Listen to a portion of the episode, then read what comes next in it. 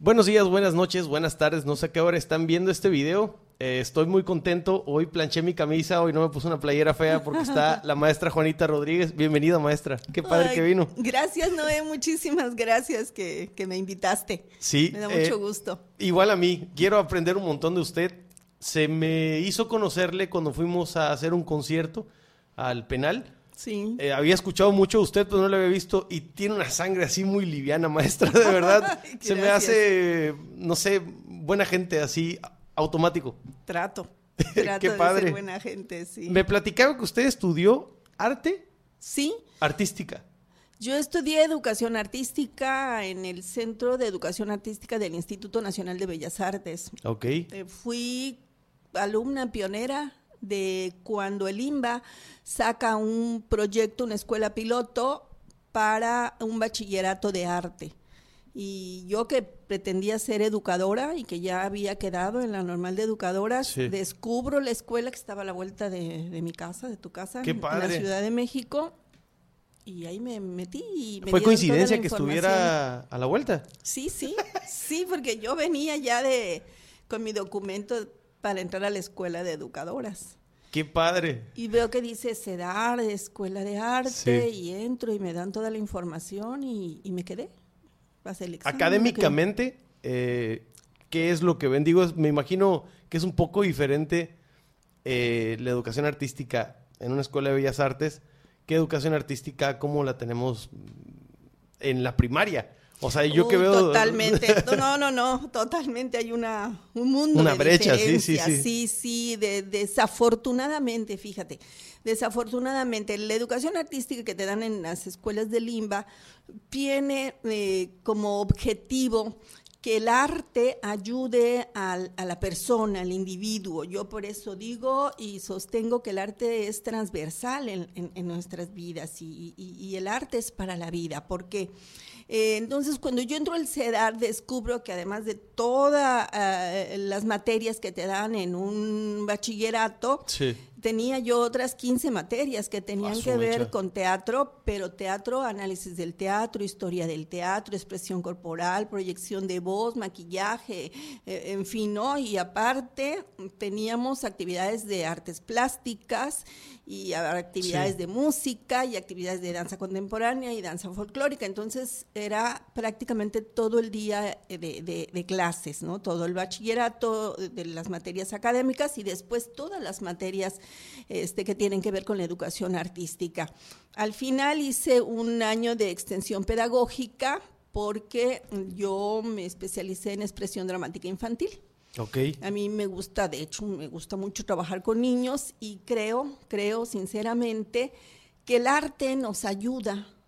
Eh, el arte eh, nos permite descubrirnos, nos Sí. permite encontrarnos y además nos permite expresarnos, ¿no? Independientemente si tú quieres ser artista o descubres que, que- que- que- que el arte va a ser tu proyecto de vida y lo agarras como profesión o como oficio, este, el arte te ayuda a los niños, yo lo he visto, yo di muchos años eh, clases a niños desde los 3 años hasta los 12 años, este, y el arte les permite a los niños, eh, primero, reconocerse como entes, ¿no? como Sí. individuos, y segundo, les permite y les eh, da la capacidad de, de- de- de poder expresarse y aprender a tomar decisiones, que es muy difícil. No nos enseñan a tomar decisiones, de hecho, como personas este,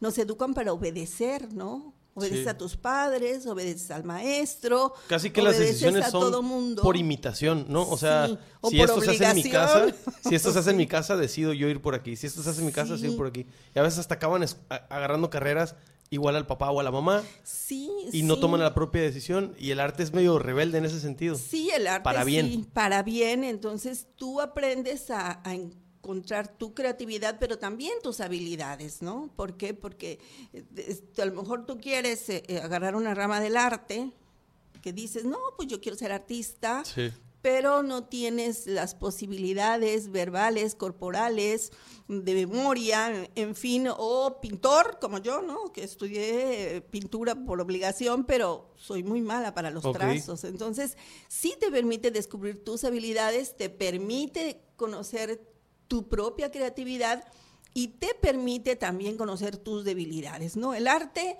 no te cambia como persona tu personalidad Más bien te encuentra, es tu personalidad. Te encuentra y tu personalidad es con la que naces, ¿no? Sí. Vas a hacer lo que vas a hacer, eso no lo cambia el arte. Pero sí el arte te ayuda a encontrarte, a desencontrarte y también te ayuda a saber compartir con los demás, ¿no? Eh, eh, trabajo en equipo, eh, te ayuda a desinhibirte.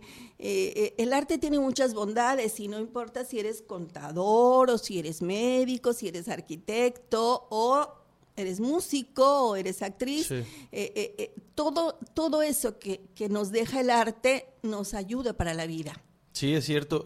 Yo, yo me he dado cuenta en la música, por ejemplo, y yo no soy nada callado pero me he dado cuenta con alumnos que he tenido, hay alumnos que tengo desde hace cuatro o cinco años, que eran el que no hablaba del salón, así, nada, nada, nada, nada. la persona que estaba comiendo solo en el recreo, este, que, no le sacaba dos palabras para contestar, le daba pena. Digo, ahorita que cualquier cosa te lo echan en cara, toman una foto y te suben a internet, ¿no? Pero eso, eso no ayuda mucho. Pero cuando encontraban la música, eran otras personas. O sea, el tocar, incluso no cantar, el tocar era como que ahí sacaban lo que querían decir. La, la manera en la que tocan era como ellos. No sé si me explico, o sea... Sí, sí, sí, porque van encontrándose en la música.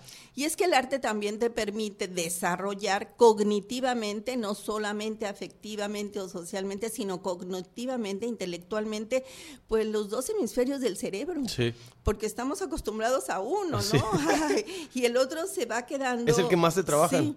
Exacto, entonces este, eh, nos enseñan a hacer operaciones, nos enseñan a resolver problemas, pero no te a hacer marmaja, eh, eh, de eso se trata la vida. A ser creativo, ¿no? Y tampoco te enseñan a pensar en ti, ¿no? Como, como, como individuo. Entonces, el arte finalmente tiene esas bondades y esas virtudes, ¿no? Ahora, si tú decides que tu profesión va a ser a través de una disciplina artística, pues qué padre. Y es tan difícil como la del arquitecto y como la del ingeniero. Es la misma carrera tan difícil. Y a veces para que estudies música, son más años que incluso que un médico o que un ingeniero, ¿no? Una carrera de contabilidad tiene cuatro años, pero un músico termina los cuatro y luego sigue la especialización y siguen entonces. Cuando estuve en el, en el conservatorio, yo estuve un año nada más en el conservatorio, menos de un año, y ya había estudiado música, pero el conservatorio como tal no había entrado y pregunté, eran cuatro de técnico. Antes esos cuatro de carrera técnica, tenías que tomar uno de prope, o sea, de propedéutico, que es una escuela especial para, para que vayas al conservatorio. Sí. Entonces tomas un año. Yo tenía un alumno, digo, un, compañero de 12 años y otro compañero de 50 años. O sea, en la clase de solfeo, por ejemplo, ¿no? Este, es uno de propedéutico, eran cuatro de técnico en la carrera que yo agarré, este, que era técnico instrumentista, no había licenciatura. Pero había otras donde sí había licenciatura y eran otros cuatro años para esa licenciatura. O sea, son nueve años. Exacto, como un médico. Para licenciado nada más. Sí, entonces tú me decías que la diferencia entre la, educación artística de la primaria y en una escuela de educación artística, sí hay un abismo. Sí. Y, y hay un abismo porque también tenemos un mal concepto del arte. Claro que sí. Eh, eh, este, para, y principalmente para muchas escuelas, el arte, la educación artística se resume a un festival. Sí. De primavera, del 10 de mayo, que los niños se aprendan un, bailable o una recitación o, o, un poema, en fin, entonces sí hay un abismo, ¿por qué? Porque no les están enseñando a los niños a descubrirse, a expresarse y a pensar. Los están enseñando a repetir. Sí, no hay una formación como tal. Lo platicaba con, el, con el coach Ernesto sobre deporte. El problema del deporte es la formación. No hay formadores, no hay semilleros. Y por ejemplo, lo que dice el poema. Yo me acuerdo que yo recitaba poemas porque yo no tenía pena. Y es la mano. Y Pero sí, sí, sí, todos para acá, todos para acá. Y los cinco hacíamos para acá y luego nos volteamos a ver cómo esa no es. Sí, sí, Pero no había formación. No había formación donde te dijeran tienes que respirar esta forma, usa el diafragma, plántate. Cualquier La cosa, dicción, no había ¿no? formación. Sí, Era, entonación. ¿quién quiere decir el poema? ¿Quién no tiene pena? Vas. Y era los seis 10 años de de mayo, primaria, ¿no? sales tú. Sí, sí, sí. No hay formación. No, no hay formación y entonces eh, este, se tiene ese, ese- esa mala, mala costumbre eh, de, de- de que el- la, la- la educación artística, tanto en primaria como en secundaria y en muchas eh, otras escuelas, se resume a, a- a una repetición Sí. de, de- de de ac- de actos. ¿no? O sea, hacer teatro no es aprenderte un texto y repetir unos movimientos. Eso no es hacer teatro. O, Hacer así. sí, no, en no. todo lo que dices. México es grande. Mamá, Ajá. te quiero. O este, repetir unos pasos, ¿no? Unas coreografías que son aprendidas, pero no hay nada de organicidad en, en el movimiento. no te enseñan ritmo. No, ni no te enseñan siquiera a te contar. enseñan. Fíjate, eso a veces sí los enseñan a contar porque estás viendo que están un, dos, tres, un, dos, tres. Pero un, como dos, tres. robotillos. Ajá. No te dicen que tienes que encontrar la música y mover. Que hay compases, o sea, una formación, pues. Una formación, pero además también un, un sentido de por qué estoy haciendo las cosas. Claro. O sea, ¿por qué estoy haciendo las cosas? ¿Por qué yo me subo a un escenario? ¿Por qué yo agarro un pincel? ¿Por qué voy a escoger un instrumento? Ese por qué no, no, no, lo, no, lo, no, lo, no lo enseñan y no, lo, no hacen que los niños o los jóvenes lo descubran. Eh, es una actitud de imposición de que te tienes que mover para allá y otro para acá. Entonces la formación artística todavía le falta mucho, ¿no? Entonces por eso también en la sociedad hay una, una, un desconocimiento de la educación artística y todo se resume a festivales, ¿no? Sí. Cuando la educación artística tiene que ver con, con la Sí. formación del individuo, tiene que haber una educación holística, una educación integral, en donde te- tú te permitas como persona este, discernir, ¿no? Descubrir y decidir. Sí, me- le platico una historia rápida. Mi hija va a estudiar a Guadalajara biología, si todo sale bien, el siguiente año. Y me platicó su mamá que estaba pensando en... Ella toca el violín desde hace como tres años. Y me platicaba a su mamá que estaba pensando si música o biología. Yo le dije, biología, porfa. o sea, no, no, está padre estudiar arte en, en- en el país. Y no, no puedo sonar en buena onda diciendo esto, no puedo sonar bien. Pero es que está, está imposible, maestra. O sea, Sí, dedicarse al arte está imposible Es un porque sacrificio. te dicen que no, que estás loco, que es un hobby. Yo trabajo desde las 6 de la mañana hasta las 12 del día. Y cada tres días sale y me pregunta, oye, y aparte de la música, ¿qué más haces? Siempre te digo que ese- esa sociedad todavía tiene ese mal concepto de la música. Y por otro lado, eh, eh, también, si tú tocas, pues todos te invitan a tocar, pero no te pagan, Sí. ¿no? Porque... 300 pesos desde hace 30 Pero, pues, años si se tú pagan. sabes o sea. tocar la guitarra, ¿por qué me cobras, no? Es un don que tienes, o sea, compártelo. Y Sí. eso todavía tenemos mucho eh, en esta... eh, Perdón, sí. en- en esta Y una vez hice un video donde le- le- estaba enojado, no me acuerdo por qué. Hice un video donde le digo, oye, tú le hablas a tu cuate este arquitecto y le dices, oye, no seas malo, hazme un plano. O le hablas a tu cuate carpintero y no seas malo, hazme un mueble que necesito. O le hablas a tu cuate dentista. plomero. Me duele aquí, no seas malo, me puedes curar. Cuando tú me cures, cuando tú me hagas el mueble, cuando tú me des la consulta, yo te voy a dar promoción. Le voy a decir a la gente que tú me curaste. O le voy a decir a la gente que tú me hiciste el mueble. Así. O que esa muela tú me la sanaste. Tú no vas a decir eso. ¿Por qué fregado tienes que decírselo a un músico? Ven y te vas a hacer promoción. Sí, Ven no, no y, te pago porque te voy a dar a y te voy a dar de cenar. Ven, oye, Sí. no le dices eso a tu doctor, no le dices eso a cualquier otra profesión. Pero, pues, el desconocimiento a lo mejor y eh, estamos en una, pues, no puede ser zona de confort porque no es nada confortable. No, para Incluso nada. ni para los maestros que tengan así una base, que sean maestros artística y tengan una base, no es confortable. Llegar y cumplir con los tres festivales del año no es padre para ellos. Yo me imagino que quisieran tener una Sí, una mayor desarrollo, ¿no? Más amplio. Pero no los dejan. Es como, no, no, no, espérate, tienes que hacer tal cosa, tal cosa. Sí, sí, sí, sí, es muy difícil. Todavía tenemos que aprender mucho, tenemos que este, incidir mucho más. Y yo me acuerdo eso que dices de tu hija, que llegaban jóvenes y me decían, maestra, mi papá no quiere que yo estudie teatro, mi papá no quiere que yo estudie música, ya no quiero estudiar ingeniería, voy a estudiar música. Y me peleé con mi familia y entonces a buscar beca y a buscar apoyos y, y algunos, la mayoría afortunadamente, este, sí han logrado, ¿no? Con muchos problemas, con muchos sacrificios, siempre este, al filo de, de, de, la navaja, ¿no? Por la cuestión económica que a veces es muy precaria, pero bueno, están resolviendo su, su proyecto de vida. Sí. Eh, sí, con muchos sacrificios, sí, muy difícil, porque todavía tenemos esas, esa, e, e, esa mentalidad y todavía no entendemos muy bien lo que es y lo que significa el arte, además de la educación artística, en, en nuestra sociedad. El arte es transversal. Está en todo. Está en todo. Está en el vaso en el que tomas agua, o sea... Aquí hay, un diseño, ¿no? Hay el, una el mismo vaso, o sea, las botellas, la forma de la botella. Tiene que tener así como para que la agarres y te guste agarrar y quieras más de ese refresco. O sea, hay, una creatividad. me debo un helado, maestra. sí, es eso, ¿no? Entonces, el arte está en la vida.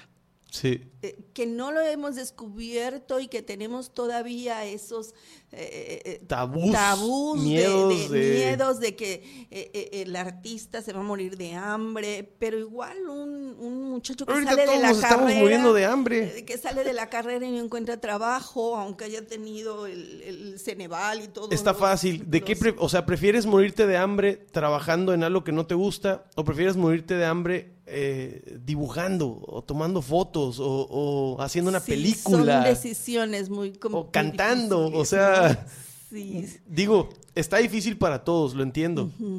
Pero yo, yo siento que el arte eh, te hace un, un, radio de, de, bienestar. No, definitivamente, definitivamente, de, de bienestar y también te, te permite este, encontrar en otras personas esas, eh, esa, esa, esa, esa, comunicación que a veces es tan difícil. Esa forma de... Eh, eh, porque eso es lo que tiene el arte, ¿no? Crea comunidades. Sí. Eso es muy importante, ¿no? Se crea colectivos. Y bueno, como personas tenemos nuestros egos y tenemos, pero así somos los humanos, ¿no? Pero siempre hay un colectivo, siempre hay una comunidad, siempre hay un grupo y, y, entonces yo he visto que aquí es muy difícil, porque todavía no entendemos que el arte es un proyecto de vida, que es una profesión, es un oficio, y, y, todavía nos falta mucho camino, ¿no? Para dejar de hacer este, repeticiones comerciales en un escenario que no te deja nada la imaginación. sí, plásticas. Sí, sí, que no que sí a lo mejor es una superproducción, pero no les está dejando nada a todos esos jóvenes que están en el escenario repitiendo cosas pues nomás por repetir, ¿no? Sin, ningún sentido, sin ningún porqué, sin ninguna organicidad. Entonces, sí es muy difícil, sí es muy complicado, tenemos todavía un camino muy grande por delante en cuestión de promoción y difusión, en cuestión de formación, formación artística. Sí, esa... Existe la pedagogía del arte, ¿no? Eh, para entender también el desarrollo evolutivo del niño y del joven y entonces ver cuáles son sus intereses y qué es, cómo voy a, cuáles son las metodologías que voy a usar con este grupo. Todavía nos falta mucha formación, ¿no? Por Para ejemplo, dejar la repetición. Sí, aquí, aquí eh, yo tengo, eh, aquí en el estudio yo doy educación musical. No sé si ha visto, yo siempre comparto y siempre pongo educación musical y educación musical. Y a mí me escriben, no, lo que decir no es mala onda, pero oye, clases de guitarra, oye, clase de canto. Y les digo, yo no doy clases de guitarra y yo no doy clases de canto. Digo, casi siempre los que me escriben me conocen, ¿no? Me recomienda a alguien yo doy educación musical y tienes un instrumento, o sea, si tú ya tocas guitarra, pues ese es tu instrumento base. Pero te voy a enseñar ritmo, te voy a enseñar a escribir, te voy a enseñar educación musical. ¿Qué es la educación musical? Me preguntan. Es que va a ser más caro. No, te voy a cobrar, te voy a cobrar lo mismo. O sea, los 500 mensuales que pagas en, en, cualquier escuela. Pero no va a ser una clase aburrida de guitarra donde es repeat, repeat, repeat, repeat. ¿De qué se trata? Tú no sabes cantar en la misa, no sabes cantar en los cumpleaños, no sabes cuándo entras y estás en un karaoke, no sabes cuándo tienes que entrar a cantar.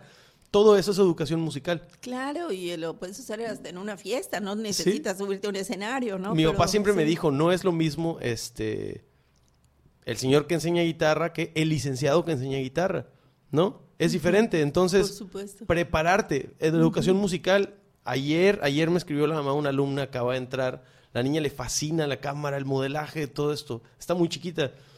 Y empecé a enseñarle las notas en el piano. Segunda clase, la primera fue la clase muestra y me dijo, "Oye, está fascinada y me dijo que si le enseñas piano o si le vas a enseñar piano." Le dije, "No, le voy a enseñar piano, guitarra, bajo, todo le voy a enseñar." Esa es educación musical. Y no te voy a cobrar más. O sea, es, es, parte de. Ya vemos después a, a, qué quiere ir. Claro, tú ofreces. Hay que presentarle todo. Una alternativa de posibilidades. Exacto. En donde ella va a descubrir cuáles son sus intereses, sus propios. Eh, eh, habilidades, ¿no? Y hacia dónde se va a dirigir. Es una como exploración de las artes, ¿no? Una exploración de las artes, le presentas todo y eso sucede en cualquier disciplina artística. Exacto. Entonces, este, eh, sí es importante, ¿no? Que, los que nos dedicamos a eso tengamos bien claro que es una posibilidad, que tú les abres un abanico de posibilidades de todo lo que ellos pueden hacer y, y, que puedan tomar una decisión y que puedan empezar a decidir, no, pues yo prefiero el piano, yo prefiero la guitarra o... Sí, digo, en la primera clase, si le, la cartilla le dije, oye, chica, muy chica, aquí vamos a trabajar, le dije, o sea, si quieres tomar clases conmigo, va a haber veces que te voy a poner a contar varias veces y va a ser aburrido, pero te voy a enseñar a cantar como quieres, pero vamos a hacer otras cosas que a lo mejor no sean que ver con canto. rápidamente ya empecé a cantar, ¿no? Pero no, a mí me encanta trabajar, me fascina hacer la tarea. Pues y la verdad sí es sí es muy inteligente. También hay otra cosa, hay que ser disciplinado. Sí, claro. Muy disciplinado. Y parte de enseñar cualquier cosa que enseñes, cualquier materia, cualquier profesión, el maestro de lo que sea tiene que ser disciplinado, organizado, limpio, educado, o sea, eh, programar, ¿no? Para tener ese ejemplo. Claro. Para enseñar con el ejemplo de, ser disciplinado. Porque si le dices, estudia, estudia, tú puedes, tú puedes, pero tú estás con el celular dando clase, pues no te van a seguir. Haciendo otras cosas así. no te van a seguir. Claro, sí, sí, es que es, es, es, es muy complicado, pero cuando lo logras, cuando ves los resultados... Es un poquito más fácil. Eh, cuando te empiezan a seguir, cuando les logras vender la idea. Sí, hay que vender la idea, ¿no? Sí, sí, sí. Maestra, vamos a hablar de cómo llega a estudiar arte, o sea, ¿por qué arte?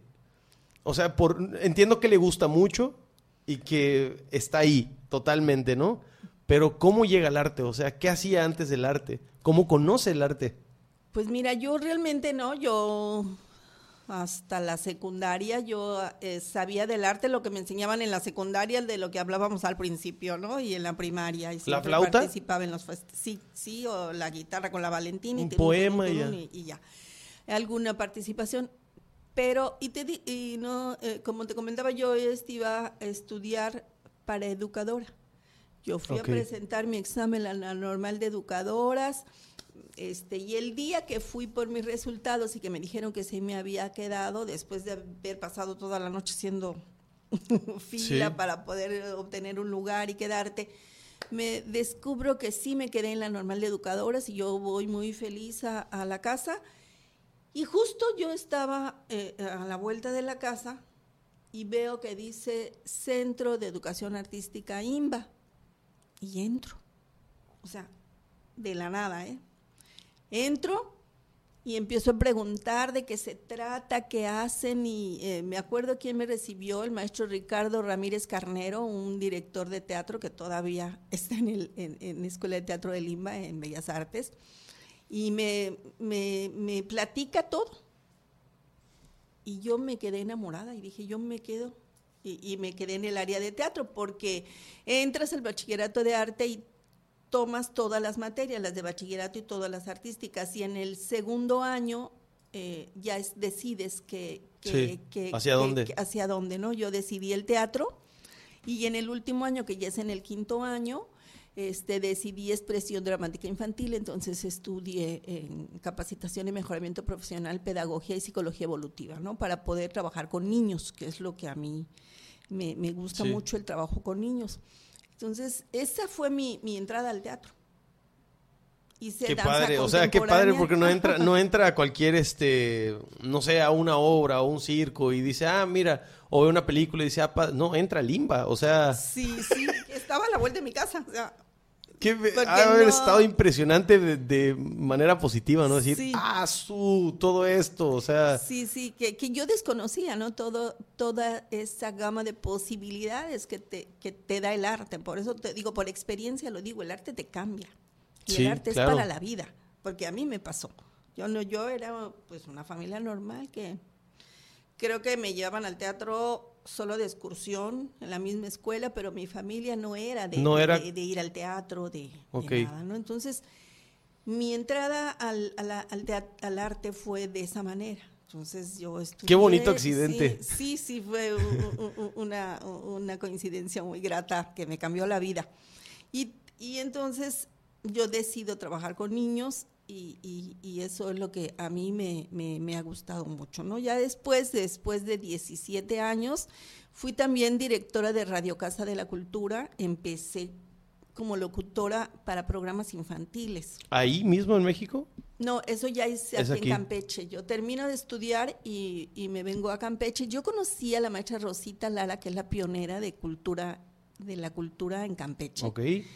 La maestra Rosita Lara lucha porque haya una casa de cultura en Campeche. Ok. Y, crea y funda la Casa de la Cultura en Campeche. Qué padre. Sí, sí. Entonces, gracias a la maestra Rosalara, hoy hay una Secretaría de Cultura. Pero fue primero Casa de Cultura, Instituto de Cultura y Secretaría Casa de, Cultura, Si, si, no me equivoco, Casa de Cultura estaba por donde está la Arena Campeche, donde estaban los arcos. No. No, antes había otro lugar. Sí, la Casa de Cultura nace donde está ahorita. Cuénteme de eso. El, un café eh, frente a la Puerta de Mar en la calle 8, sobre la 59 y la 8. Ahí nace la Casa de Cultura. Sí. Ahí. ¿Dónde está Marganzo ahí? ¿No? Ajá, sí, sí, sí, ahí. Entonces ahí nace la Casa de Cultura con la maestra Rosita Lara. Y posteriormente se pasa a lo que hoy es el claustro. Ok y bueno, pues ya ahí se queda, ¿no? Este fue Casa de Cultura muchos años, después es Instituto de Cultura otros 18 años, después es Secretaría de Cultura 12 años y bueno, no sé cuál sea su destino en el siguiente Yo me acuerdo, ¿no? mi, tía, no sé si la conoció, Margarita Rocha. Sí, es no? pintora, es hermana y mamá. Y yo me acuerdo que la ella. Malinche. Sí. sí, como. ella iba a, Según yo, o sea, no, no, no, no me acuerdo bien. A Casa de Cultura y según yo estaba ahí, pero yo estaba muy chavito. Este. Y ella era la única, ella era la única en la familia, porque ahora somos dos. Sí, que este, se dedican al que se dedicaba al arte. Era la única que se dedicaba al arte. Y me acuerdo de toda la vida. Era pues la pintura, los cuadros, sus pensamientos diferentes, todo. y hizo una banda de rock, este, hace muchos años de eso, yo estaba muy chavito. Sí, sí, y la verdad, cuando empiezo a entrar la música, este, pues básicamente era la única con la que podía platicar de eso. Claro, es lo que te digo, porque hay una comunicación de... Sí, sí, me acuerdo mucho que una vez llegó, a, ella vivía en San Cristóbal, llegó y venía con un músico. Y pues le dijimos, vamos a cantar, ¿no? Y estábamos cantando mi mamá, yo, mi tía y Sergio, Sergio Borja. Era pues, un musicazo, compositor fregón de, San Cris. Era argentino. Y empieza a seguirnos con la guitarra lo que cantábamos. Y cuando yo empiezo a cantar, pues yo estaba muy chavito, 10 años, 12 años, no lo sé. Y le digo, oye, canta una arjona, ¿no? Acompáñame, por favor. Y empieza a cantar y mi mamá se empieza a reír. A lo mejor porque pues me vio cantando y dijo, ¿qué onda con este cantando, no? O porque siempre le daba como ternura, yo qué sé. Pero a mí me dio pena, me morí de pena de que se riera, o sea, como que lo estuviera haciendo mal. Y mi tía negra me dijo, porque si le hicimos en la casa, me dijo mi tía negra, oye, espérate, ellos no van a dejar de hacerlo porque son tu familia, se van a burlar de ti y son los que más se van a burlar de ti. Y los que más te van a criticar. No, olvídalos, olvídalos, ve con la gente desconocida, pero si a ti te gusta, no lo dejes. Y se me quedó grabado mucho ese momento. Yo no, no continué la música como hasta cinco o seis años después, que ya conocí la guitarra y ahí me quedé. o sea, ya ahí se abrió una, un panorama diferente. Claro, sí, es que el arte te abre posibilidades diferentes. Pero es cierto, es cierto, este... Bueno, este, regresamos a lo de la Casa de la Cultura. Ah, Ella me acuerdo que pinta los arcos que están enfrente de esa gasolinera que le digo. Había unos arcos Sí. Y se hizo una pintura gigante ahí. Un mural, sí. un sí, mural sí. y ella estuvo en ese participando en ese mural.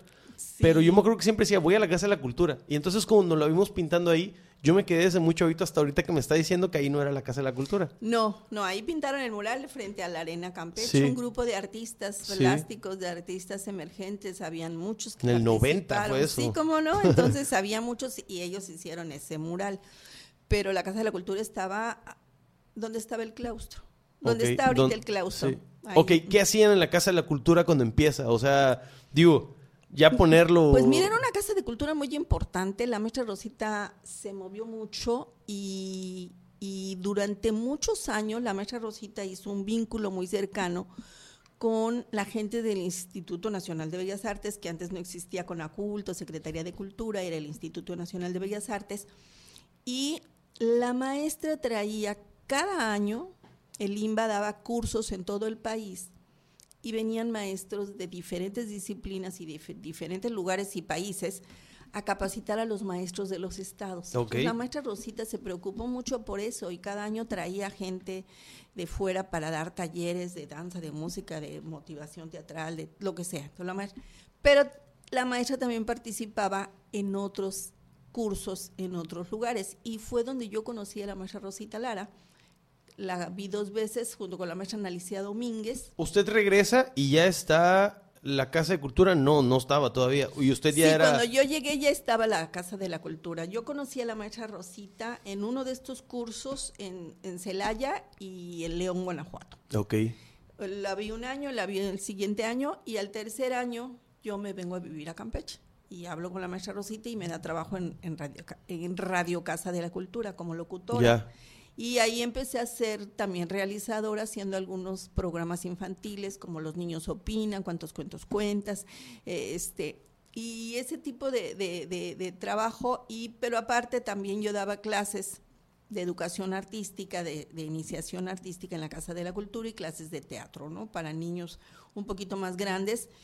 Y, y bueno, yo prácticamente siempre he estado en Casa de Cultura. Yo vi ese crecimiento de la institución. Qué padre. Hasta, hasta lo que es ahora, ¿no? Y, y- y- y el nacimiento de los festivales y de muchos maestros y de muchos jóvenes que ahora se dedican al arte, de las orquestas infantiles. Movimientos, digamos, ¿no? O sea, se dio cuenta. Sí, sí. Yo acuerdo, por ejemplo, en la música del Moroca, el movimiento rockero Sí, campechano. cómo no, Mi sí. tía estaba en eso y, y fue hace muchos años. Está muy chavito.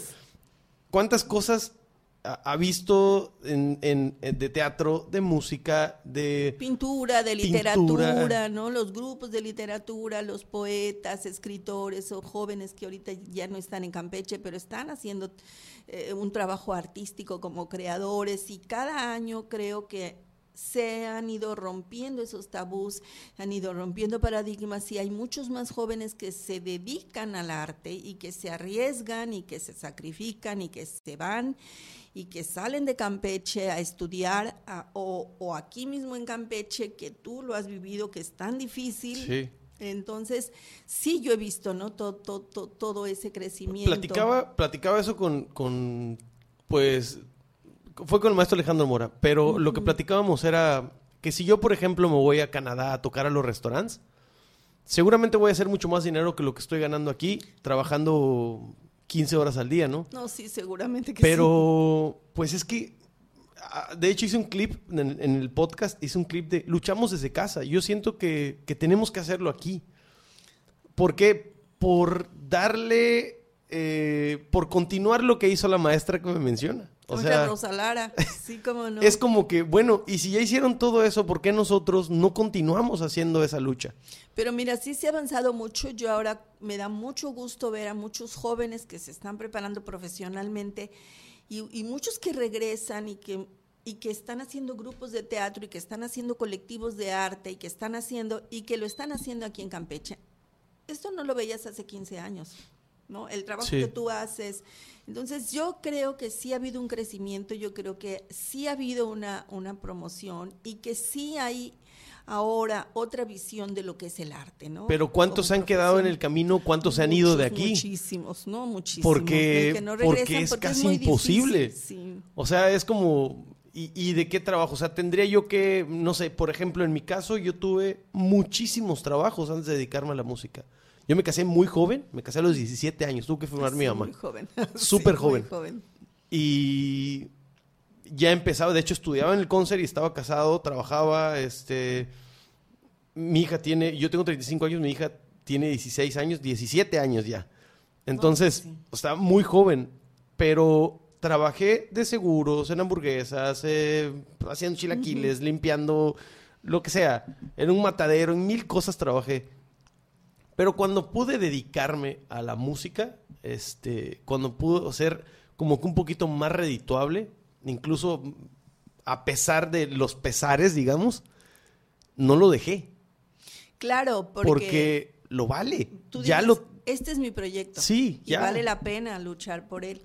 No es fácil, pero yo creo que sí es importante, ¿no? Pero lo más importante creo que es la formación. Hay que prepararnos Claro, y, hay y que formar hacerlo, gente. y formar gente y hacer- Compartirlo. ¿De qué te sirve que sepas todo y no lo compartas? no lo compartes y también eso nos va dando como sociedad otra visión de lo que es el arte, ¿no? Va a dejar de ser el, el músico que toca en, en las fiestas, va a dejar de ser el, el bohemio que, Sí, sí, que- sí. que no tiene eh, nada en la vida y que nada más quiere estar cantando, porque eso ya se está también, eh, eh, estamos marcando otras, otras visiones, ¿no? Hay una, hay una diferencia muy grande entre un artista y un músico. Porque tú puedes ser músico este, y ya, pero no eres artista. No sé si me explico, o sea, Sí, eh, Tú tiene puedes que ver ser- con la creatividad, tiene que ver con la valorización que le das La al- gente al, cree- producto que haces. eh, el- el- la gente promedio cree que un artista es una persona que está en la tele. Y no, eso es una persona popular. Y tú puedes ser eh, una persona popular en cualquier rama de tu vida, de lo que te Sí, dediques, claro. y no eres un artista. Pero bueno, eso es lo que nos han dejado los medios de comunicación, eso es lo que aprendemos de la televisión, incluso de ahora con la cuestión digital, es que los niños y los jóvenes están todo el día acá metidos viendo cosas. Esa es la influencia. Ahí está la tenemos, televisión ¿no? ahora. Son los distractores que tenemos, está, ves una película, ves un documental, ves lo que sea, y, y- y tampoco sabemos qué, qué están viendo, porque esto ya es tan personal. Antes tú pasabas y veías que estaban viendo tus hijos en la televisión. Sí, ¿no? Y decir, cuidabas. No, cámbienle a eso, no quiero que vean eso. Pero aquí con esto no sabes qué están viendo. No, no sabes con quién hablan. No No sabes sabes, con quién quién. les escribe. O Claro. sea, Entonces, es me- medio creepy eso. sí, entonces esa información que, que nos dan los medios, cualquier medio, es la que también deforma nuestra visión, ¿no? De las cosas, Lo dijo- del arte. No soy muy fan de los Doors, mi papá sí lo era, este, lo es. Lo era porque los Doors ya no están, ¿no? Pero el Rey Lagarto dijo, el que controla los medios controla la mente. Claro. ¡Wow! Dije yo. sigue existiendo los medios y sigue existiendo el control masivo. Pues sí, ya lo ves en el Facebook y todas estas redes. Este, Totalmente. Están enajenados. Habemos Esto quienes intentamos utilizar el Facebook y el YouTube. Esto está en Facebook, YouTube y Spotify. Intento utilizarlo de una manera positiva. Bueno, ni siquiera tengo que poner comillas, es una manera Una positiva. positiva, sí. Este, Rayo Brujo sale de eso para, para... No me interesa, y pongo un ejemplo muy tonto siempre, si yo me saliera en tanga, en bicicleta a la universidad, me van a tomar videos y me voy a hacer viral, ¿no? Y podría yo a lo mejor tener más toquines o más clases, ah, vamos con el que anda en tanga en bicicleta. Pero no soy yo y no construye nada eso. Claro. ¿Y cuánto tiempo me va a durar esa, esa viralidad o esa fama, digamos? Prefiero poquito a poquito invitar gente que vale la pena, que, que siento que me cae bien y, y construir un pedacito de un buen video, una buena plática, algo que, que construya un poquito más. La gente que pase por la página siempre va a ver lo mismo.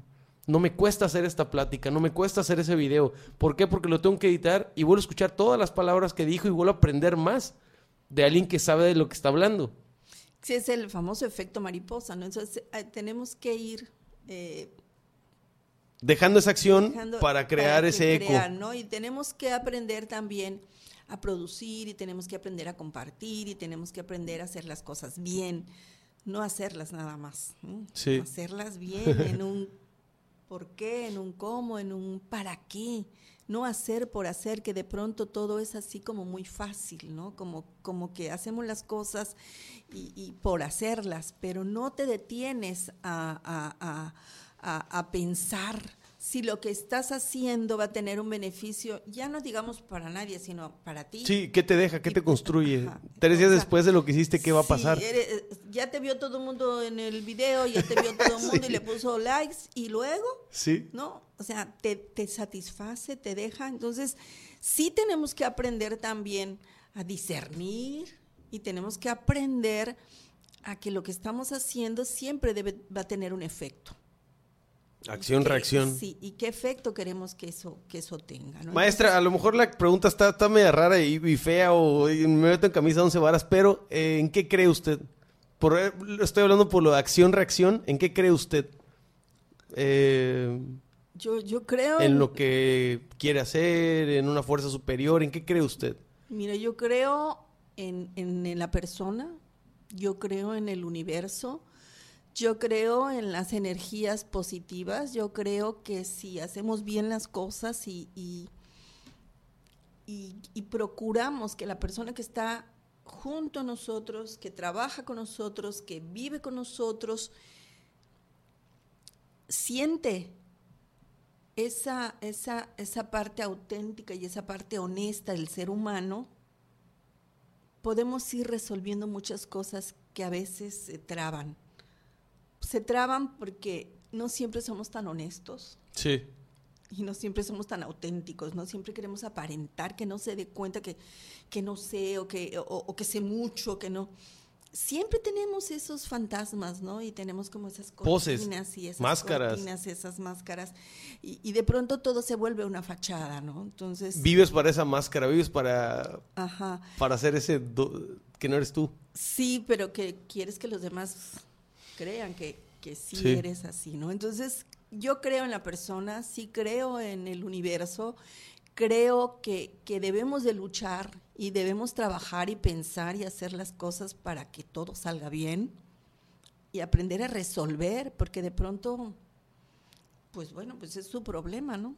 Sí, ¿por qué le pregunto? Porque a mí, a mí a veces me pasa el, el preguntarme, ¿ya para qué? O sea, ya me cansé. ¿No, no sería más fácil? eh, le confieso, y eso lo he confesado mucho, yo fui muy mentiroso en los primeros 25 años de mi vida, súper mentiroso. Y llegó un punto en que me di cuenta que a mí me estaba haciendo mal, ¿no? Entonces dejé de ser mentiroso, pero, Pero es que, me embarré conmigo mismo. O sea, ¿tú, tú sabes por qué decimos mentiras? pues porque no queremos escuchar la verdad. No, porque lo que decimos queremos que eso a- a- hubiese sido, Sí, ¿no? Entonces tú, tú te mientes para hacerte creer a ti mismo que lo que estás diciendo es verdad, no, no para los demás. sí, Los demás no sabemos si te creen o no te creen, ¿no? sí. Pero yo cuando digo una mentira, porque todos hemos dicho mentiras, Sí, es claro. como para, para creérmela yo. Sí, la verdad Porque es que no yo, creo en mí. yo, yo siento que funcionaba como en, en automático. Como me dijo al principio, que usamos más el- un hemisferio porque hacemos las cosas por imitación. No digo que en mi casa mintieran, sino que yo decía, bueno, pues yo tengo que ser así porque mis amigos son así, porque ellos quieren tener un amigo así, este, pues, que era muy burlón, que era muy, o sea, a veces ni siquiera sabía si quería burlarme de alguien, solamente era como que, bueno, pues se van a reír de este lado, pues tengo que burlarme de ese lado. Las apariencias, Sí, ¿no? Las fachadas. cubrir las sí. apariencias. Sí. Pero le pregunto porque llega un punto donde digo, me dice usted que cree en la persona, que cree en el universo. Yo totalmente creo en el universo, en, en, en una totalidad funcionando y que no te pregunta si te gusta o no lo que tiene que hacer. no, no le importa si lo entiendes o no lo entiendes. El universo, la totalidad, hace lo que tiene que hacer. Sí. Punto. Tú eres un, un- un granito ahí, muy pequeño ahí, este, importante, padre, Sí. parte de, pero a veces yo dejo de creer en las personas por el caos en el que estamos. Mire, yo, yo al contrario, yo siempre creo en las personas. A veces me doy cuenta que no debí. Y digo, pues ya ni modo. o sea, Ya. ya que. Yo siempre creo, y por- me dicen, pero ¿por qué crees si estaría ti? es que yo debo de creer en las personas, porque si yo no creo en esa persona, entonces mi comunicación contigo no, no va a ser sana. Ya. Entonces yo siempre creo en las personas hasta que dejo de creer, que me demuestran que, que no son de fiar, ¿no? Y, que, y que no hacen bien a mí, a mí, a mí. Siento que lo dice usted en un sentido específico, una persona, y yo le digo específico del humano. A veces el humano es el que me, me da cringe, me da como, chale, o sea, ¿para dónde vamos? ¿Qué, qué, qué va, qué va a pasar dentro de 20 años? Y, y, pues lo que intento es hacer algo diferente a lo que está de moda, porque de la moda, pues, lo que te acomoda. Exacto. Y ya no me gustan las modas. O sea, siento que estoy fuera de o que tengo un alma vieja, como sea. Pero intento ver, por ejemplo, podcast o escuchar música y ponerme en la actualidad. Y digo, wow, ¿para dónde te haces? O sea, está todo revuelto, en Sí, caos. Todo el mundo quiere ser... Es que si es... Los yo- ejemplos que hay, o sea, los parámetros que hay, están de cabeza. Y, sí. y para dónde vamos a... a, no sé, ¿qué, qué, qué ejemplos de personas va a haber dentro de 20 años? A eso voy. Pero no necesitas un ejemplo. Mira, si nos ponemos a pensar así, entonces vamos a enloquecer porque Sí. de pronto te das cuenta que no estamos cuidando la ecología, que ya que todo el mundo dice, ay, vamos a cuidar a los animalitos, a los perritos y a lo- los árboles, pero cortan los árboles. Hay un montón de perritos en la calle desamparados, hay un montón de niños que están pidiendo en las esquinas. Entonces, Que Todo no eso me- me sin lastima. popote y sin bolsa, pero tiran su basura desde el carro. O sea, ahorita que yo venía, un señor hace así, veo que tira algo amarillo, no sé qué fue, me- o sea, no entiendo eso. O sea, de verdad ya estamos en una... En, en- yo siento, no lo sé, a lo mejor les pasó a todas las personas a los 35 años, pero yo siento que estamos en una línea roja, siento que estamos en una deadline de, del- del- de esta casa llamada Tierra. Siento que estamos ahí. Y digo, ¿por qué la gente sigue? Platiqué con una amiga hace poco que su hija tiene autismo. Vamos a hacer un programa de consejos para las mamás. Tiene dos hijos y aparte la niña más grande que tiene autismo. Y dice, ¿cómo es que sigue siendo legal los cohetes, por ejemplo? Los juegos artificiales. O sea, todo el mundo sabe que hay gente de mayor edad con problemas especiales, este, que a los perros les molesta, que, que ya no se debe hacer. ¿Por qué seguimos celebrando con esas cosas? ¿Por qué seguimos tirando basura a la calle? Cosas que ya se sabe que están mal para todos. es que, mira, hay muchas cosas que están mal y de verdad, sí, ahorita yo venía escuchando el asunto de los migrantes que tuvieron el accidente en Chiapas. No me la sé. Este, Intento casi no ver noticias. Eh, Pero bueno, a veces el Facebook ya te dice no, todo. yo por salud mental no, no veo noticieros. De Sí. hecho, en casa, tu casa, no tengo Gracias. televisión. Yo tampoco tengo porque tele. digo, me, me, me martirizan y me enojan y me indignan y me avergüenzo. Entonces no quiero Claro, todo to- eso, todo ese tema, todo ese tema. cosas, ¿no? A eso me refería. Pero yo ahorita venía escuchando en la radio, que, que ves que me perdí, entonces hice un poquito más de, tra- de- de tramo, que hubo un accidente en Chiapas y venían más de 100 eh, indocumentados en esos trailers donde la gente se va a, a la frontera para pasar a Estados Unidos, esos que van escondidos en- Ujú, en los ujú, trailers. con el coyote. Sí, entonces se accidentan en, en Chiapas y mueren más de 50 personas y otros 100 están e- en condiciones de, de- de- de hospital, ¿no? Ah, ¿Cuántas personas iban? 150 personas en un lugar. un- pero eso yo, yo digo, ¿por qué nos sigue sorprendiendo? Yo siempre me pregunto, si lo sabemos nosotros, ¿no lo saben las autoridades? Claro. Si eso viene Esa es una pregunta pasando- que siempre tengo. Si viene pasando tantos años, eh, lo, lo, lo, lo oyes siempre, ¿no? Que, que los coye- coyotes y que se van. No es nuevo. Ahorita pues tuvieron un accidente y entonces se hace grande, pero eso Ya siempre en dos meses se vuelve a olvidar. Sí, pero y vuelven a salir los trailers. Eso me indigna, me enoja. ¿no? Frustra. Me frustra, me- como persona, como sociedad, digo, ¿por qué lo seguimos permitiendo? No, no, no. Hay cosas que no te explicas. Y ahí, ahí va mi pregunta. ¿Por qué hay una persona, o sea, sí lo puedo entender, sí lo puedo entender, porque hay una persona que es coyote, porque hay una persona que vende drogas, porque hay una persona que... Pero que- si tú lo sabes y yo lo sé, Ajá. digo, yo no puedo Oye, ir a agarrarlo y meterlo a, Hoy estaba escuchando un podcast de, de ¿cómo se llama? Bel Iñárritu, no, eh, es el negro Iñárritu. Alejandro Iñárritu. Alejandro Iñárritu, hay uno Ah, que el- tiene el- hermanos. el, este, el del cine, son dos hermanos, sí. Director de Directores, cine. son Ah, dos sí, sí, hermanos. sí, sí. Este, ¿cómo se llaman? Está Del Toro, está el Iñárritu. negro y están los hermanos, este, Ay, no, no. perdón, se me fue el nombre. Pero bueno, estaba platicando sobre la corrupción y, y dijo algo muy, muy interesante. Que la corrupción en México es interna, es dentro y todo el mundo lo sabe. La corrupción es del... No confías en la policía, o sea, te da miedo ver un policía. Totalmente. Eh, Tú ves un- una patrulla detrás de ti y aunque vengas relax, dices, a ver si no me para. Por, no más, porque ando pelón. Sí, por gusto. Sí. Y, y estaba platicando de la corrupción fuera, en Inglaterra, en España, en Rusia, en Estados Unidos, que ellos tienen una corrupción más grande entre países. Y, y que la corrupción aquí la tenemos aceptada. Y ellos no la tienen aceptada. Eso estaba platicando él. ¿Y por se qué? da de otras formas, Sí, ¿no? se Pero da de otras formas. Naturalizado. Allá la democracia, la democracia de Estados Unidos no existe. O sea, está totalmente puesta la persona que ya se sabía que iba a llegar. Es, es corporativa la democracia. Y empieza a explicar este tema y yo me quedé, wow, o sea, es cierto, nosotros, yo siempre he dicho que México es muy corrupto, México corrupto, México corrupto. El por qué sabemos quién es Coyote y el Coyote sigue viviendo normal, ¿no? Ajá, sabemos quién, quién vende, y por qué sigue viviendo dicen, normal. fulana, y, y, ahí en la esquina, ya, yo digo que si lo saben ustedes, ¿por qué no Sí. lo sabe el que lo lo- sí lo saber? sí ¿Por lo no saben. lo No, claro que sí lo saben y le consume el mismo policía, o sea. Pero creo que como ciudadanos también cometemos es- esos errores, ¿no? También somos partícipes de eso. Claro. Mira, ahora con lo de la vacunación del COVID, eh, eh, salió el anuncio. A la hora, los del tal mes, tal mes. Llegaron hasta los que no debían de llegar. Entonces Sí. llegó un mundo de gente y pues ya metían a todos, o sea, ya no se respetó, pero la indicación salió.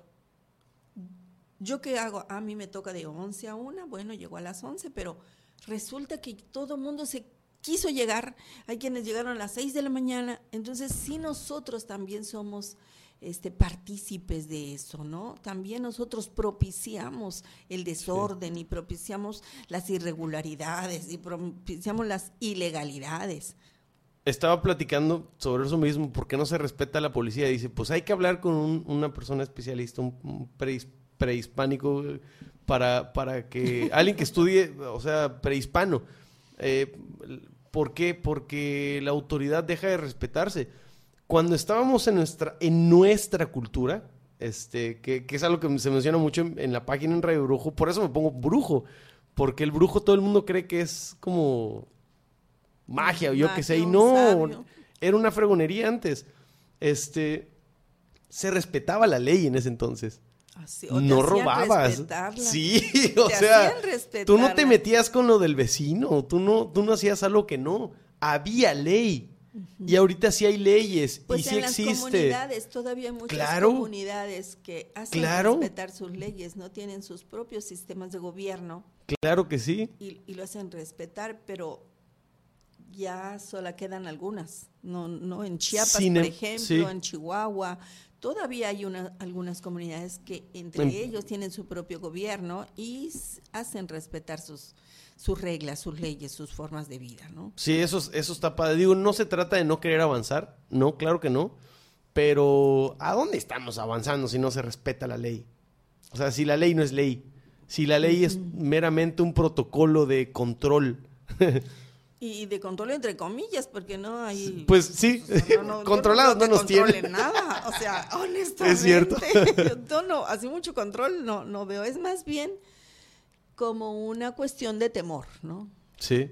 De, de generación de, de- de miedo para que tú eh, este, te detengas, pero tampoco funciona. Yo tengo una canción que se llama Palabras y dice, en, en todo lo que digo ahí, dice que de revoluciones idealistas los panteones están llenos. Y lo vemos con músicos, lo vemos con poetas, lo vemos con biólogos, ahora matan biólogos. O sea, activistas, activistas, sí, es, de- de- eh, tú no puedes hablar, de eso no se habla. no, no, no. Frijol, bye, Sí. te callas. Y la familia, pues callada también. Y lo vemos y, y nos lamentamos y, y ya. Sí. No pasa sí, nada. nadie, nadie hace una, una revuelta de, oye, lo mismo, pero es que yo sé quién lo mató, ¿por qué no lo dices? Claro, porque tenemos el temor, ¿no? Estamos siempre bajo, vuelvo a lo que te dije, nos, nos educan para obedecer, Sí. ¿no? Y cómo obedeces, siempre hay alguna amenaza, ¿no? O sea, no sales al recreo, no te doy tu juguete, Claro, te quedas- siempre hay un te castigo. encierro en tu cuarto. Entonces, no- desde chicos ya estamos condicionados a obedecer porque habrá una represalia. Sí. Sí, y la represalia es que te van a quitar algo que te gusta, Sí, algo de- que te sí, gusta sí, hacer, sí, o algo que tiene un valor en, el- en el- en la gente promedio. Entonces tampoco nos enseñan a pensar y a decir, eh, eh, si tú sacas una buena calificación, no es por mí, no es porque yo quiero que tú tengas 10, eh, tienes que sacar una buena calificación porque de eso depende eh, eh, eh, que si aprendiste matemáticas o español o lo que sea, ¿no? O sea, la calificación no es para mí, es para ti. Sí. ¿no? O sea, si tú haces, ah, yo me acuerdo mucho con mi hijo que es un poco complicado, entonces me decía, ¿por qué no regañas a mi hermana? Siempre me estás regañando a mí. Me llama la atención, le digo, es que tu hermana no me da motivos para que yo le llame la atención, pero tú esto y esto. Entonces, hay que enseñarlos también a que no, lo que tú hagas tiene una consecuencia, entonces tú sabes si lo haces o no. Pero Sí. no estamos así acostumbrados, estamos acostumbrados a obedecer por obedecer. Sí, hacer por hacer. Ujú. Hay, hay No, una y- canción y de Miguel Bosé que lo explica totalmente. Y hacer por regresamos hacer. a la parte del arte, ¿no? Entonces el arte te permite un poco más de libertades, a expresarte de diferentes maneras, a, a- a desahogarte, ¿no? A liberarte. Entonces, por eso yo digo que el arte es transversal, porque tiene todo eso. Entonces, si en nuestra sociedad, en nuestros sistemas, nuestras eh, sistema educativo, decidieran que el arte es parte Hasta prioridad, creo yo. Sí, O sí, sea, no- parte no- fundamental sí. de los programas educativos y no opcional, otra cosa sería, Sí. de verdad, porque el arte lo tenemos nada más como algo opcional y no en todo ese sentido integrador, holístico, eh, eh, que, que- que va a ayudar a la persona al desarrollo de su esfera cognitiva, afectiva y, y- y- y- y social, ¿no? Entonces, no, y no estamos desarrollando nuestras capacidades intelectuales porque nos enseñan a obedecer, nos Sí. instruyen, no nos están educando. Dice, dice, no nos dejan pensar y, y siento, digo, todos estamos pensando como tal. Cada que le preguntas a alguien, ¿en qué piensas? Y te dicen nada. Totalmente mentira. Estás pensando en algo, no puedes quedarte Pues callado. hasta el Facebook te ¿No? pregunta qué piensas, ¿Qué estás ¿no? pensando? Sí, ya es, o sea, ya Sí. no, no es privado nada, ni el pensamiento. Pero lo que hace el arte yendo a, a- a lo mismo y cayendo en lo mismo es utilizar ese pensamiento, sentir ese pensamiento, intentar lo que estás pensando y sintiendo. Lo que sea, inténtalo para ver si sí es cierto, si sí jala, si sí Claro. aplica contigo. Dale. Y si no, pues no era eso. Descubre. Pero no, no, no digas esto sí, esto no, porque mi mamá, mi papá, no.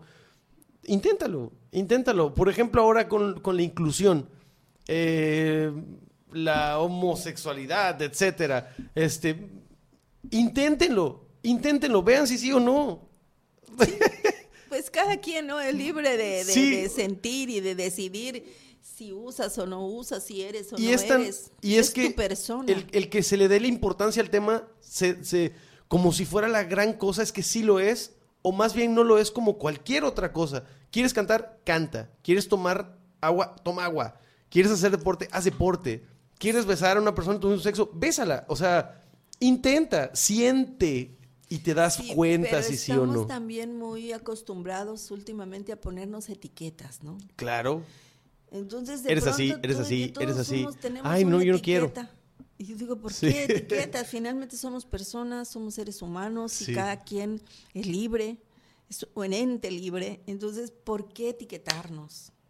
Eso nos No, no, rompe, nos rompe las ganas de sentir y de intentar. Sí, y, de, y, de, y además de convivir, porque entonces Sí, yo no me junto con personas que toman agua. Ajá. Este, yo no me junto con los que comen carne. Nos vamos este, eh, marginando solos. Separando. ¿no? Nos estamos separando porque eh, estos tienen una etiqueta, estos tienen otra etiqueta. Y, digo, Y cuando ya no nos da las etiquetas, hasta buscamos en otros países. Por ejemplo, lo que platicábamos tras bambalinas, de que ahora está muy de moda el oriental. Ay, el sí. hacerle caso a eso. Cuando ya no nos dan las etiquetas de nuestro país, así como que, no, pues que los gorditos, los fitness, no sé qué, vamos a buscar las etiquetas de otro país. No sabemos qué es, pero vamos a ver si, si cuadramos ahí. Eh, Sí, sí, sí, buscando, ya no, ya no nos conformamos con nuestra frontera norteamericana, ¿no? Sí. Buscamos otras fronteras más lejanas, en las de las cuales somos ajenas a, su, a sus idiosincrasias, a sus ideologías, a su forma de pensar, a su forma de vestir, a su Sí. forma de comer, Total. pero ahorita ya estamos sumergidos en ello. Sí. Y queremos ser como ellos. Yo veo que los muchachos y los adolescentes, sobre todo, Principalmente. principalmente se visten, ¿no? Como las mangas coreanas. Entonces, Sí. están experimentando, están redescubriendo Sí. cosas que- Pero- que, que- que desconocen, ¿no? Aquí, por ejemplo, hay historia que no han intentado redescubrir y está súper padre. Por ejemplo, a mí me preguntan mucho que por qué brujo. Independientemente del tema específico por qué, yo contesto en corto. Es la única etiqueta que me gusta. Mm.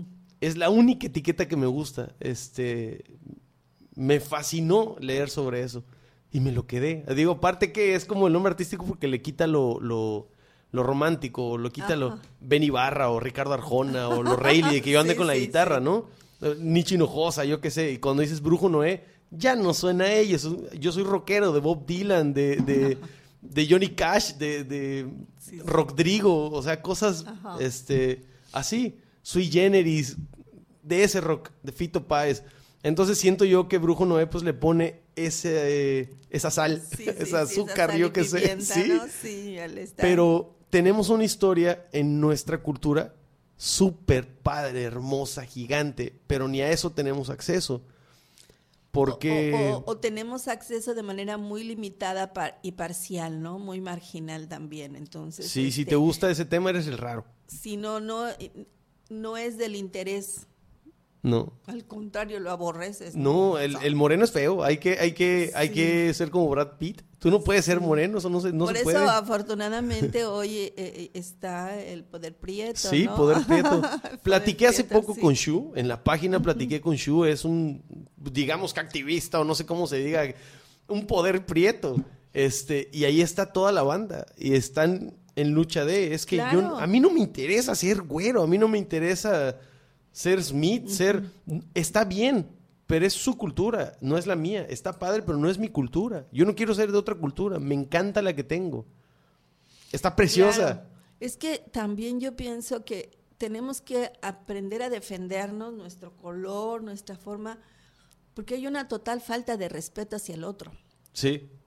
No Estar tuviéramos orgulloso. que estar escondiéndonos y defendiéndonos si yo supiera que, que hay quien me respeta mi forma de ser. Exacto. Pero no hay respeto. Entonces, por eso están los grupos de activistas eh, eh, eh, eh, eh, eh, luchando por los derechos, ¿no? De todos estos colectivos que han- se han sentido marginados por una total falta de respeto. Sí. Y la Entonces- falta de respeto cae por todos lados. O sea, del Sí. color de tu piel, de lo que piensas, de qué te gusta hacer en la tarde, de, De qué hora te despiertas, de qué orientaciones, todo, comes, sí, de cómo te con quién te vistes. acuestas. ¿Qué, ¿Qué fregado les importa? Déjenme. es una déjenme- total falta de respeto hacia la otra persona. Por eso yo te digo, yo creo en la persona, o sea, no importa, es una persona, merece mi respeto. Cualquier persona. Digo, si esa persona, como decía usted, que si esa persona está vibrando negativo, pues te haces un lado. Sí, ¿por O qué si me voy no- a pelear o por qué la voy a juzgar? O sea, cada quien, tú, nosotros no sabemos las historias que trae cada quien, Sí. ¿no? Nadie te obliga a platicar historia. o a estar junto a una persona. O sea, si, Sí. si tú sientes que no quieres estar ahí, pues date la vuelta. Y no tienes por qué faltarle al respeto, ni criticarla, ni hablar mal de ella. ¿Por qué? O sea, ¿y como quién nos da derecho a andar juzgando a los demás? ¿Como, como para qué? ¿No? O por, sea, por los ¿qué mismos ganas? parámetros y las cosas se hacen así, así, así, así. Sí, como que ganas, ¿no? Pero ¿Qué- la verdad es que. No sabemos cómo se hacen las cosas. Pero a quién le importa, o sea, tú las haces como a ti te, te De eso se convengan y trata, te lo claro. O sea, si alguien viene y te critica, bueno, pues Denle, diviértanse. su pero esa es una falta de respeto, entonces no hemos aprendido a respetarnos. Sí. ¿no?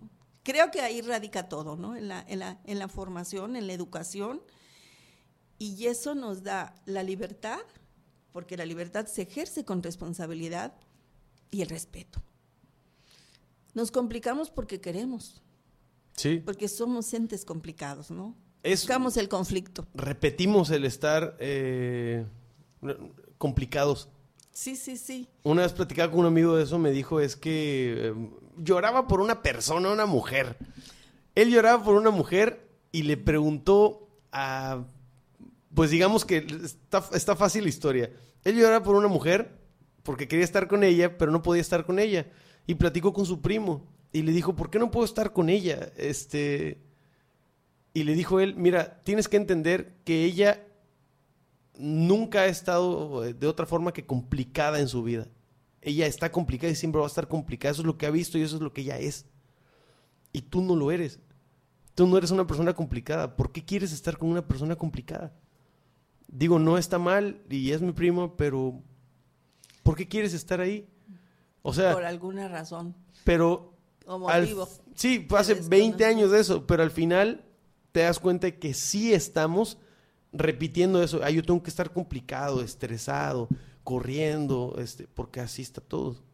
Sí, porque ya es como una inercia, no lo piensas, o sea, nadie quiere pensar en El protocolo de, lo- ¿no? de estar ocupado. Sí, sí, entonces te complicas, te conflictúas y, y de pronto, ay, yo tengo muchas cosas que hacer y esto, y ya, ya enloqueces, ¿no? Entonces, y llorar, llorar es sano, llorar es sanador, ¿no? Sí, sí, a veces se siente Sí, padre llorar. Sí, cómo no, ¿por qué no yo soy bien chillón, no tengo pena de llorar. Sí, No, y si te duele el corazón, si te sientes decepcionado, triste, olvidado, qué sé yo, pues llora. O sea, Sí, ¿a quién le importa? Digo yo. pero avanza. Sí, No creo, o sea, el chiste sí, es- Si no te vas a quedar empantanado en tu tristeza, tu dolor y tu amargura, no, pues no. El chiste es avanzar, ya sea con el llanto, con la sonrisa, con la plática. Avanza, intenta avanzar. ¿Qué quieres hacer? Sí, sí, sí. Yo creo que eso es lo más importante, ¿no? Eh, tratar de, de- de- avanzar hacia donde tú quieres llegar, Sí. ser respetuoso, ser auténtico y creer en los demás. Si de pronto descubres que no, que no era la persona, lo, bueno, pues como tú dices, te haces a un lado, ¿no? Sí. Porque- Fíjese que sí creo en los demás, totalmente creo en los demás, Sí, pero hay que creer en los demás. siento que a veces los demás no creen en ellos mismos. Pues y ahí está la Ahí frustración. está la frustración, Pero- pero, bueno, ahí tú no puedes hacer nada, Sí, ¿no? sí, Cada claro. quien. No, y me pasa a mí Sí. también conmigo. A veces digo, Sí, te cuestionas. ¿no? Sí, y dices, yo te, te- me veo en el espejo y digo, estoy bien, estoy, estoy, es correcto lo que estoy haciendo. si acabas riéndote contigo. Voy hacia donde quiero ir o no. Ahí está la prueba de fuego. trabajo. Verte al espejo y, y decir, Sí. dale, dale, papi. Sí, te, te- Dale. tienes que tener tu espejo todos los días y decir ah, cómo voy y hasta dónde voy y si vas bien o, o- o- o no. Y, y bueno, uno, uno va aprendiendo de los errores, uno va aprendiendo de los conflictos, uno va aprendiendo de las buenas y las malas experiencias. De las malas aprendemos más. Muchísimo más, ¿no? Y vas aprendiendo de los daños que te hacen y, y haces, porque Sí. así también. Y creo que todo está en, en el respeto hacia uno mismo y hacia los demás, ¿no? Entonces sí tenemos que ir viendo y tenemos que buscar esas formas que en la vida nos pueden dar satisfactores, ¿no? El arte, la música, un- un- una exposición, una pintura. Una plática. de eso- una plática agradable, porque de eso se trata, ¿no? De, de eso se De trata. estar bien. Sí, de somos la única especie que tiene el chance de darse cuenta de que está bien. O de que estás mal y, y, re- y Sí, reconsiderarlo. sí, ¿no? sí. Digo, sí. El, el- el- el- la hormiga, la chita, el árbol hacen por instinto lo del diario. Y nosotros podemos decir, este, este vaso o este vaso. ¿Qué le he hecho? ¿Lo tomo frío o lo tomo caliente? ¿Qué te cuesta hacer lo que quieres y disfrutarlo? ¿Qué tan difícil es? digo, Ay, no, es que a mí no me gusta el negro. ¿Tendrás otro vaso, por favor? No Y está bien. así. Y está bien. O sea, tengo ganas, no tengo ganas de tomar en un vaso café. está bien, ¿no? O sea, está bien. Sí, sí, sí, está bien que uno em- aprenda a, a descubrir, ¿no? A descubrirse y a censurarse y a liberarse también, ¿no? sí. Sí, sí, porque... Cada loque con su tema. Así es. Bueno, ahí le integré el, el loque por no decir loco, loca y no meterme en problemas. La verdad es que sí me gusta. Platicábamos con, con Shu, hay muchas palabras que antes ya tenían esa ambigüedad o ya tenían esa dualidad, perdón. Sí. Este, en nuestro idioma de nuestra cultura anterior a, a la conquista había palabras que tenían esa dualidad. Claro. Entonces, a mí sí me hacía, ¿por qué el planeta? ¿Por qué no la planeta? O el agua o la agua, la calor o el calor, que está bien. Yo pensaba en eso, no, no, no me meto en, en- en- en- esa temática. Pero este, cuando puse el nombre del podcast, cada loque con su tema fue totalmente original de, de- Sí me gusta, me gusta Está loque. bien, sí. Sí, sí, porque estás integrando a todos, ¿no? Sí, Los que se sí. sientan integrados. y- y sí, Qué bueno que vino acá loque con su tema maestra. Este, siempre me dicen que cuando, cuando escuchan la plática, amigos me marcan y me dicen, güey, hubieras platicado más sobre no sé qué. Sobre... Márcale y platica con la persona tú. este, aquí venimos a platicar como tal, este, a conocer lo que pueda usted y lo que usted pudiera conocer de mí. Y ya, yo vine a aprender un poquito y a, y a descargar ideas y Pues, usted espero igual. que haya sido una No, plática claro que sí. eh, rica, ¿no? Es- Claro que es sí. Satisfactoria y yo te agradezco mucho. ¿no? Eh, Y, este, y felicidades, ¿no? Por este, Gracias. por este esfuerzo que pues ya habíamos platicado que no es nada fácil. Pero bueno, se va construyendo, se va construyendo y, y lo más importante es que los cimientos sean fuertes, sean muy, muy sólidos, porque entonces estás construyendo algo que le va a beneficiar a mucha gente, ¿no? Y escucharnos, creo, siempre es benéfico. Gracias. Gracias a usted. Eh, la verdad, pensé, tardé mucho del último podcast a este, que fue el maestro Humberto, el maestro Beto, a usted, pero no sé, tuve como una traba ahí eh, de, de- de, pues, de, de estrés o ansiedad, no lo sé. Trabajar no me molesta, pero a veces cuesta trabajar queriendo hacerlo. Y siempre busco eso, siempre me- soy adicto a la inspiración Sí, tengo claro, que estar inspirado. Claro. Y a veces no sé de dónde haga- tomar la inspiración, ¿no? O sea, a veces ya las canciones ya las escuchaste, ya no quieres a Fito Páez, ahora quieres a, no sé. Y me tardó, pero esta- estaba seguro que el siguiente podcast lo iba a disfrutar y así ha sido. Ay, qué bueno, Así que, gracias. Yo también lo gracias por venir. mucho. Muchísimas gracias a ti y a todo tu auditorio. Cuídense mucho, compártanle. Bye. Bye, hasta luego.